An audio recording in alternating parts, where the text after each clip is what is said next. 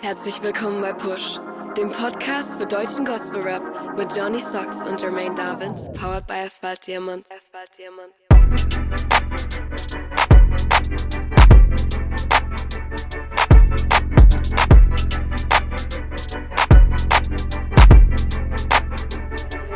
Das Interview. Yeah, herzlich willkommen bei Push, dem Podcast für deutschen Gospel Rap. Ich bin heute nicht allein. Nein, der Jermaine ist nicht mit am Start. Aber mir zugeschaltet ist Chris Schott. Servus. Moin Johnny, hi. Wie geht's dir, mein Lieber? Mir geht's super und selber. Ja, soweit auch. Alles im grünen Bereich. Wir haben uns heute hier verabredet, weil du ja am 25.11., also wenn ihr die Episode, die Interview-Episode hört, ähm, morgen eine neue EP released. Ja, genau. Sehr cool.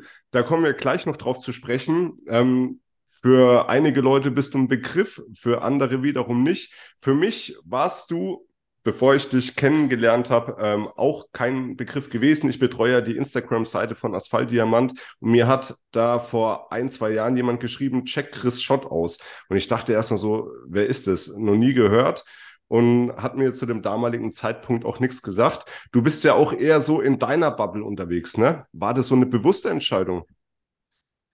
Ähm, ja, richtig. Ich bin viel, viel in meiner Bubble unterwegs und, ähm, und suche mir auch wirklich ja relativ bewusst aus, mit wem ich arbeite, mit wem ich Musik mache. Ähm, genau, das ist auch gar keine, keine Beleidigung oder sowas, sondern ich fühle mich einfach wohl mit den Künstlern, mit denen ich mich umgebe und ähm, promote da meine Musik und mache da mein Zeug. Ja, du hast jetzt schon von ein paar Leuten gesprochen. Ähm, wen meinst du da im Speziellen? Hm, Ich habe so meine ersten Connections, ähm, damals habe ich noch nur produziert, ähm, mit Gio Kim zum Beispiel ähm, gehabt und dadurch auch mit, mit André, aka Seven on Track. Ähm, mit denen arbeite ich viel, ähm, aber auch mit einem Künstler aus Köln, den wir damals über Soundcloud kennengelernt haben, namens Darwin. Genau, und so fügt sich das alles und so ja, breitet sich mein Netzwerk aus durch das Internet und äh, durch verschiedene Begebenheiten. Sehr cool. Aber wenn man jetzt dich schon ein bisschen genauer verfolgt, du bist ja auch kein Ein-Mann-Team, so würde ich es zumindest bezeichnen, sondern du hast auch so deinen festen Stamm, der auch immer so an deiner Seite steht. Ich spreche jetzt beispielsweise von deinem Bruder Pinky Unchained oder Malte Moltagen. Ja, richtig. Also Patrick ist mein kleiner Bruder. Äh, Shoutout an der Stelle. Ähm, ich habe ihm damals meine, meine FL-Lizenz auf seinen Rechner gezogen und äh, damit ging das quasi alles los. Und ähm, Malte kenne ich auch schon seit ein paar Jahren. Äh, wir haben uns damals über einen gemeinsamen Freund kennengelernt. Äh, daraus ist eine krasse Freundschaft entwachsen. Wir hatten äh, für ein paar Jahre eine Jugendband tatsächlich, wo wir auf verschiedenen Events gespielt haben. Ähm, da war Malte mein Drummer, ich war an der Gitarre und am Gesang. Und ähm, das war noch vor der Zeit, wo wir wirklich uns mit Rap beschäftigt haben. Und irgendwann kam das dann so, dass äh, Malte sich für Production und Engineering auch ähm, interessiert hat. Und dadurch, genau, ist es so zusammengewachsen und äh, wir machen zu dritt super viel Musik zusammen, äh, vor allem dann an den Projekten, wo, wo ich dann quasi der Main Act bin, also die, sag ich mal, Chris Schott-Projekte. Ähm, aber auch außerhalb dessen arbeiten wir super viel individuell an unseren eigenen Sachen. Sehr cool. Die anderen beiden sind ja, was jetzt Rap oder Gesang angeht, ähm, nicht irgendwie schon in Erscheinung getreten. Ne? Die sind ja meistens dann so, was Producing angeht, am Start. Den letzten Teil habe ich nicht gehört. Also ähm, die Jungs, also Patrick und Malte, die produzieren ausschließlich oder haben die auch irgendwie ein Release, wo die jetzt gerappt oder gesungen haben? Ähm, öffentlich noch nicht, kein Release, nee. Wir machen immer zwischendurch mal unsere eigenen kleinen äh, Files. Äh, wer weiß, ob das mal irgendwann zum Vorschein kommt. Aber ähm, auch im Writing unterstützen mich Patrick und Malte ab und zu mal. Ähm, genau, aber die Stimme bin eigentlich dann meistens ich. Äh, wenn man die beiden hört, dann meistens nur ähm, ja, am Erklären, wie, wie sie die einzelnen Sachen gemacht haben auf unseren YouTube-Videos. Okay. Du hast ja auch eben gesagt, dass du mit dem Produzieren angefangen hast. Wie kam es dann bei dir zu der Entscheidung, dass du gesagt hast, okay, ich möchte jetzt auch ähm, musikalischen Output in Form von Gesang oder Rap liefern? ähm, ja, irgendwie die, die, die Faszination und die, die Lust an, an Rap und an Musik allgemein. Ähm, ich habe meine ersten musikalischen Schritte ähm, ja, in, in, in der Gemeinde gemacht, im, im Lobpreisteam, in der, in der Jugendgruppe. Da hat sich einer uns äh, erbarmt, der schon deutlich weiter war, der ein guter Musiker war. Und ähm, ja, im, im jugendlichen Leichtsinn so ein bisschen rumpro äh, rumprobiert. Ähm, und ähm, immer mehr Gefallen dran gefunden, aber auch halt auch diese, diese Challenge, ne? also da selber Texte zu schreiben ähm, und dann einfach damit weitergemacht. Also quasi aus, ja, aus Jux und Tollerei und aus, äh, aus Interesse.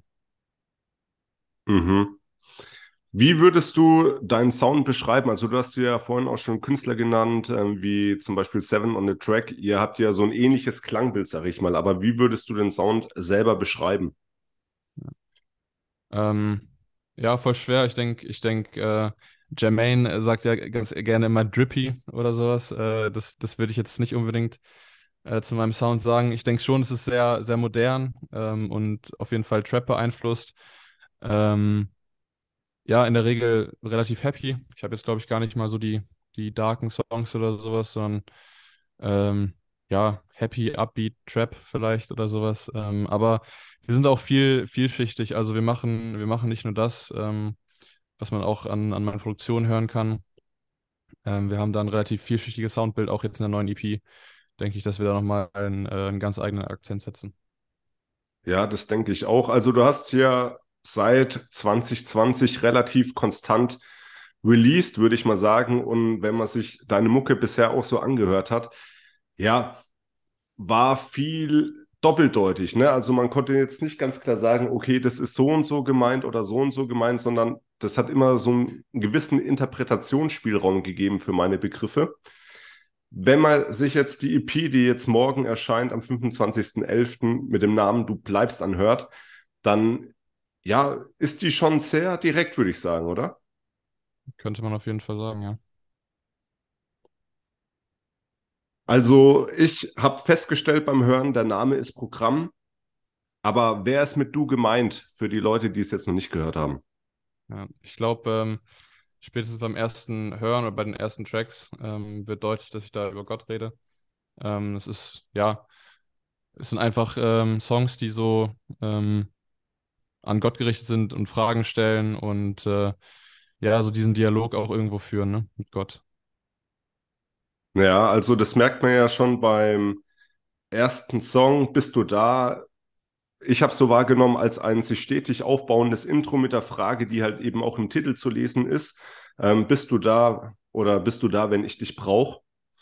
Und ja, mir kam der Gedanke beim Hören eben, ähm, die Songs klingen für meine Begriffe warm, atmosphärisch, hoffnungsvoll, aber auch dankbar. Aber ebenso hätte man ja das Klangbild bei derselben Thematik auch ein bisschen düster halten können. Ne? Wie kam es jetzt zu der Entscheidung, mit diesem Sound in diese Richtung zu gehen und dann gerade Ende Herbst zu releasen? Mhm. Ähm, ich glaube, das war weniger eine Entscheidung, den, äh, den Sound so zu machen. Ähm, das kam sehr, sehr organisch, sehr natürlich so zum Vorschein, dieses äh, hoffnungsvolle und atmosphärische. Ähm, ich denke auch, weil die Thematik mich persönlich gar nicht so einlädt, irgendwie da äh, durch die Musik nochmal diese, ähm, ja, diese Schwierigkeit der, der Thematiken teilweise auch nochmal zu verstärken, sondern ich denke, dass dieser Kontrast ähm, dem Ganzen auch wirklich gut tut. Und es äh, ja, ist sehr, sehr natürlich gekommen. Und äh, mit, mit dem Release Ende Herbst, äh, es hat eher pragmatische Gründe, ähm, wann die Musik halt fertig ist. Und äh, uns war halt noch ganz wichtig, äh, dass wir vor der Weihnachtszeit releasen, auch wenn es jetzt wieder relativ knapp ist. Äh, vor zwei Jahren war das ähm, auch unser Ziel gewesen mit der Licht-EP. Ähm, einfach dadurch, dass man äh, ja in dem ganzen Weihnachtstrubel, der dann sowieso los ist, dass man da relativ schnell mal untergeht und dass äh, Leute sich dann weniger äh, mit deiner Musik beschäftigen wollen. Hm, verstehe ich auf jeden Fall. Äh, die Songs ergeben für sich, aber halt auch im Gesamten ein Bild jeweils. Hattest du beim Produzieren und Schreiben im Vorhinein ein Konzept, ähm, in welche Richtung das gehen soll oder wie hat deine Herangehensweise ausgesehen? Nimm uns mal in den Prozess mit rein, wie das so abgelaufen ist. Also hier auch ganz ähnlich. Äh, das war sehr, sehr natürlich, sehr organisch. Ähm, ich hatte den, den, der erste Track quasi von der EP, der, der das Ganze gestartet hat, war auch Du bleibst. Ähm, und den habe ich tatsächlich schon vor eineinhalb Jahren, glaube ich, geschrieben. Das dürfte ja Anfang, Anfang 21 gewesen sein. Ähm,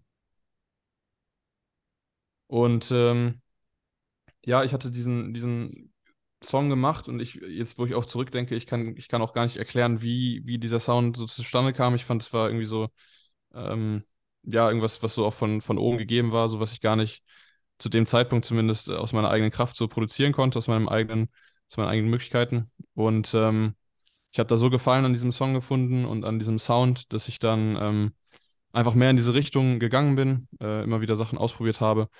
Und ähm, ja, das ist einfach so auch irgendwo, das ist, wo meine Seele da so rausspricht. Und deswegen denke ich, ist es auch so, ähm, so in sich schlüssig, jeder Song als auch die ganze EP. Ähm, ja, genau. Cool, cool. In den Songs hört man ja auch öfter mal so Instrumentalpassagen. Hat sich da das Producer-Herz doch ein Stück weit durchgesetzt? Ja, das hat sich auf jeden Fall ausgetobt, würde ich sagen. Also ähm, es hat sehr viel Spaß gemacht, da mal ein bisschen kreativer zu werden, vor allem wenn man jetzt das mit anderen Sachen im Rap, Hip-Hop ähm, Ding vergleicht, wo du oft solche Passagen, solche Instrumentalpassagen, wo die oft zu kurz kommen, ähm, wo ich mega viel Spaß hatte, mit den, mit den Synthes rumzuspielen und auszuprobieren. Und ich denke, ähm, wo auch diese Instrumentalpassagen einfach mal so ein schönes ja, Durchatmen geben und ähm, wo einfach die Musik für sich spricht. Ja, also was man bei den Songs auf jeden Fall sagen kann, dass sie jetzt nicht nach Schema F irgendwie produziert worden, wie man es halt dann so klassisch kennt, ähm, Part Hook, Part Hook, dann vielleicht noch eine Bridge dazwischen, sondern dass eben diese Momente zu unterschiedlichsten Stellen stattfinden, aber trotzdem für meinen Geschmack und mein Empfinden da immer am richtigen Platz sind. Ähm, in vielen Songs erzählen ja viele Kollegen aus der Gospel-Rap-Szene, ich weiß jetzt nicht, inwieweit du die verfolgst, von der Größe Gottes, aber du machst in jedem Song bewusst Gott größer als dich. So. Ähm, mhm. Gab es dafür einen Auslöser? Ich denke, das ist auch, auch wieder das, das Ding, dass, ähm, dass es einfach aus der Natur von dieser, von, ja, von meinem Inneren so entwachsen ist und von dem, was, ähm, was äh, ich so gedacht habe in der, in der letzten Zeit, ähm, dass, dass es einfach dieser Dialog wieder ist, der auf der ganzen EP passiert. Und ähm, wo ich immer wieder so zur Einsicht kommen durfte und das auch dann musikalisch dann ausgedrückt habe, ähm, dass Gott einfach größer ist ähm, und dass, ähm, ja, dass es ähm, auch, auch Musik geben darf darüber, wie, unser, wie unsere Beziehung ist. Wenn ich auch Psalmen lese oder so, dann, ähm, dann gibt es natürlich äh, Lobpsalmen, die, die sich nur um Gott drehen und, und äh, Gott groß machen, aber es gibt auch äh, super viele, super viele Passagen, ähm, ja, wo es einfach äh, darum geht, wie, wie der Mensch, ähm, wie die Beziehung zu Gott ist und was er fühlt und, und was er Gott sagt. Und auch oft mit der, ja, mit der letztendlichen Erkenntnis, dass, äh, dass Gott größer ist und alles in der Hand hat. Hm. Was ja bei einem Release öfter mal als Ziel genannt wird, ähm, ist Leute erreichen. Was ist denn dein persönliches Ziel mit der EP? Leute erreichen auch auf jeden Fall. Ähm, ich, ähm, ich denke, dass das Ziel ist es auf jeden Fall, nicht nur die Leute zu erreichen, dass sie es äh, dass hören, sondern dass es sie auch berührt. Ähm, dass ich, ja, dass ich diese Musik äh, in die Welt herausgebe und ich freue mich total darüber, dass es jetzt endlich passiert.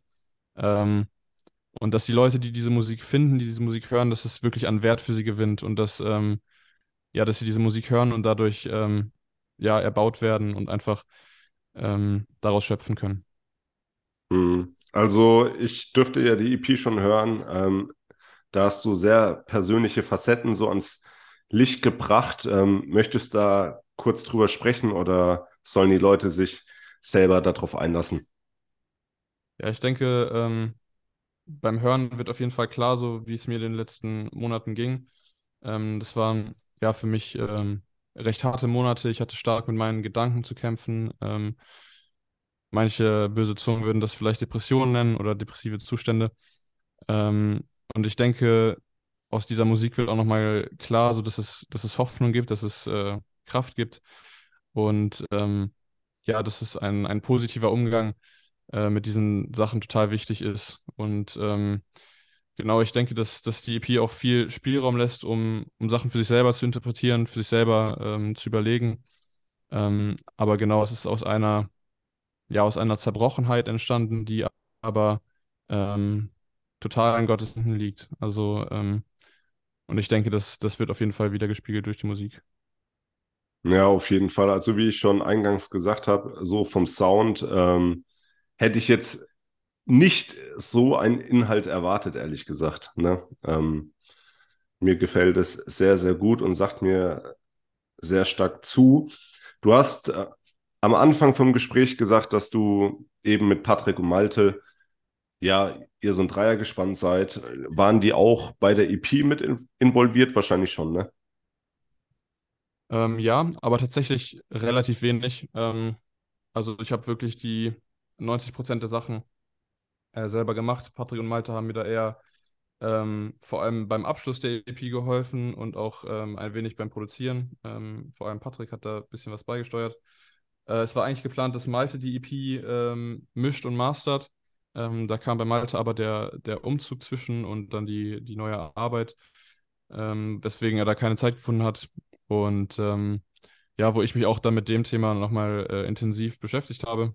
Und genau auch die Production und das Writing, das äh, ja, kommt zu 90 Prozent von mir, aber die letzten 10 Prozent waren natürlich Patrick und Malte da stets zur Seite, haben äh, unterstützt und wir hatten auch noch ähm, Unterstützung von äh, Manuel Gottlieb, ähm, der mischt für das Glaubenszentrum, äh, für, die, für die Band und der hat auch nochmal ähm, genau einen guten Teil dazu beigetragen, dass die EP so gut klingt, wie sie jetzt klingt.